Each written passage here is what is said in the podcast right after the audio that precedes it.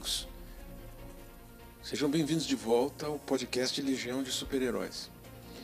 Nos últimos episódios, nós falamos sobre super-heróis que foram criados e distribuídos pela DC Comics.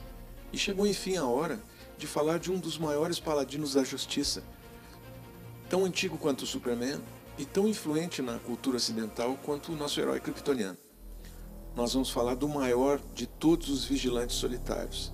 Nós vamos falar do Batman.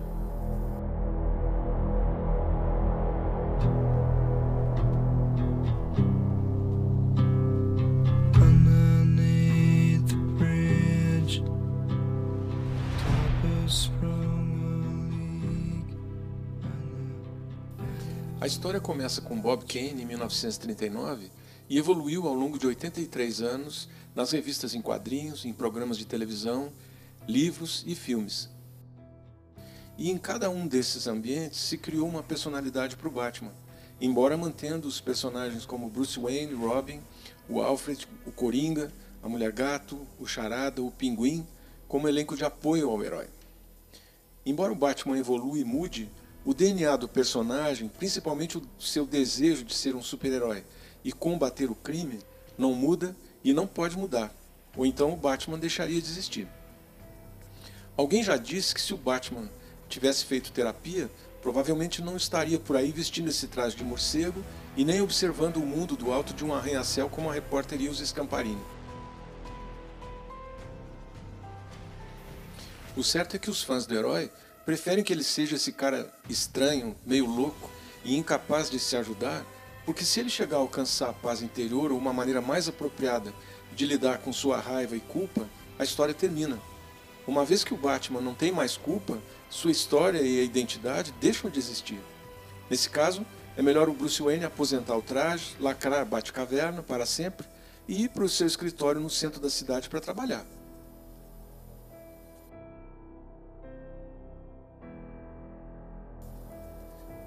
Mas olha, o universo da DC, em que Batman existe, sofre há muito tempo nas mãos dos seus próprios criadores. E, de certo modo, acabou sendo prejudicado pelos esforços da indústria no sentido de ditar um universo fictício em evolução constante, moldado e remodelado por várias equipes criativas, sem olhar com atenção para os criadores que vieram antes.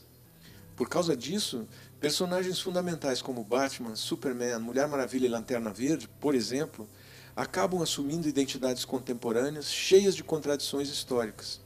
Esses heróis têm histórias de origem muito diferentes e muitas vezes conflitantes. Naturalmente, como os bons mitos modernos, esses personagens se recusam a envelhecer e vão sendo ajustados às mudanças da sociedade que juraram defender. Mas é preciso que falemos de algumas verdades fundamentais sobre o Batman. Primeiro, ele é um homem comum. E nessa é, mitologia dos super-heróis, o herói tradicional é um homem comum que não possui nenhum poder excepcional, nada que o diferencie ou que o isole ainda mais da sociedade. A história do mito tradicional é pelo menos parcialmente sobre o herói recebendo poderes especiais e usando-os para salvar o mundo. Nessa ideia de mito do herói americano, a sociedade é ameaçada por um mal que as instituições normais da lei e da ordem não conseguem superar. Precisamente porque o herói não é membro dessas instituições, só ele é capaz de derrotar o mal. O homem morcego, ao contrário do Lanterna Verde ou do Flash, não tem posição na aplicação da lei. Ele não é nem um policial, nem juiz, nem funcionário eleito. Ele não está sujeito a nenhum compromisso que o obrigue a se envolver quando o mal ameaça Gotham City. Ele não tem jurisdição para combater o crime, mas se envolve simplesmente porque quer. Ele é um homem comum, embora seja rico e extensivamente treinado em combate, mas não tem superpoderes. O início da era moderna do drama de vingança pode ser essencialmente resumido a alguns componentes-chave uma cadeia de eventos que se constrói em torno de um núcleo de temas e arquétipos recorrentes. O cenário é sempre um lugar cheio de corrupção, especialmente de líderes egoístas. São cheios de vícios, às vezes um toque desequilibrado e desvinculado de seu poder, seja ele herdado ou roubado. Esses vilões prejudicam os outros com uma paixão imprudente e depois passam para a próxima vítima inocente e indefesa.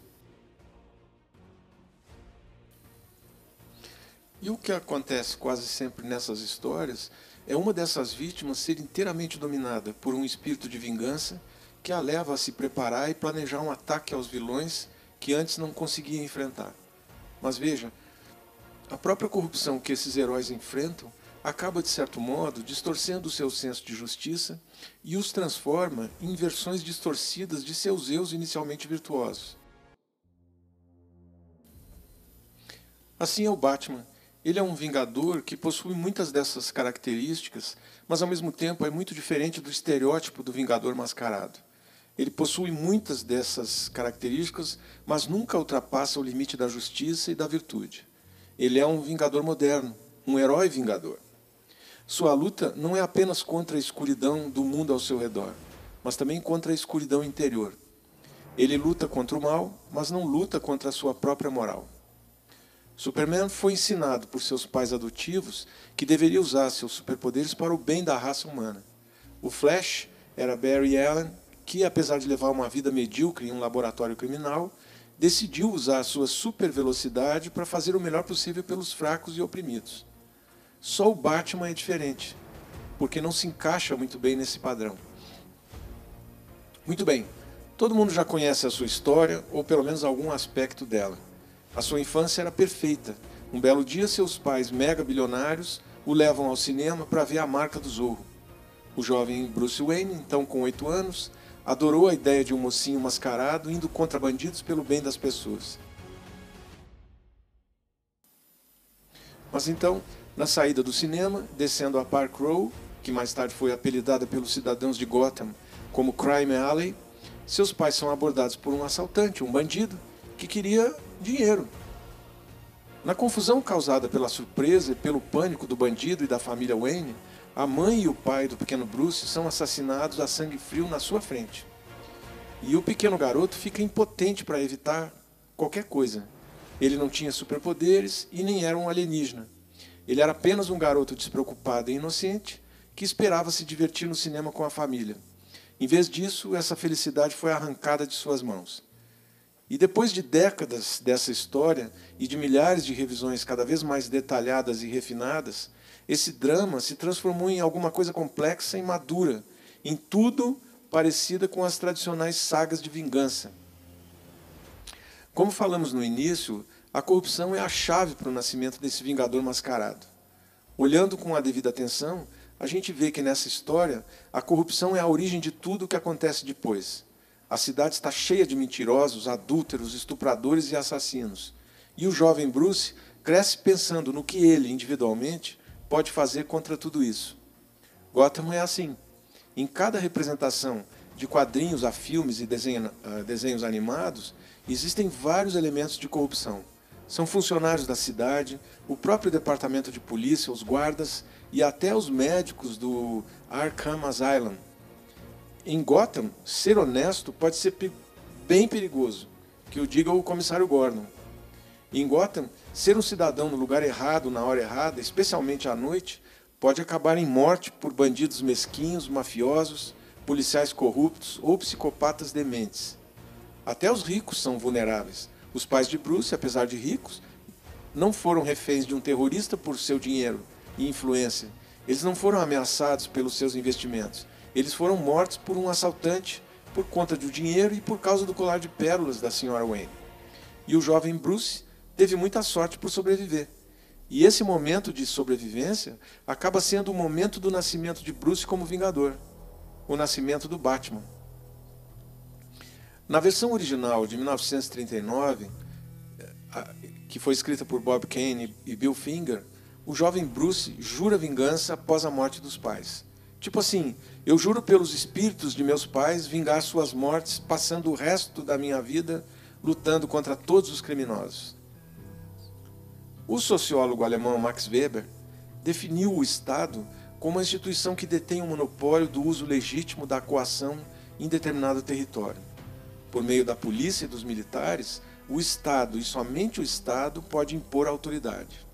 O uso da violência por atores não estatais, terroristas, revolucionários, criminosos, vigilantes Ocorre e pode até ser compreensível às vezes, mas nunca pode ser legítimo. O Bruce sempre soube, desde o início de sua carreira como paladino da justiça, que estava agindo ilegalmente, mas nunca se importou. Seu trabalho como vingador e os resultados que, a, que alcançou superam o problema de ser considerado um criminoso. O uso de um disfarce é uma invenção que o ajudou a superar isso.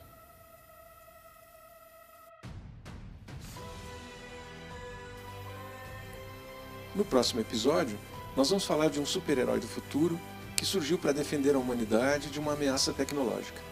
Então, até lá!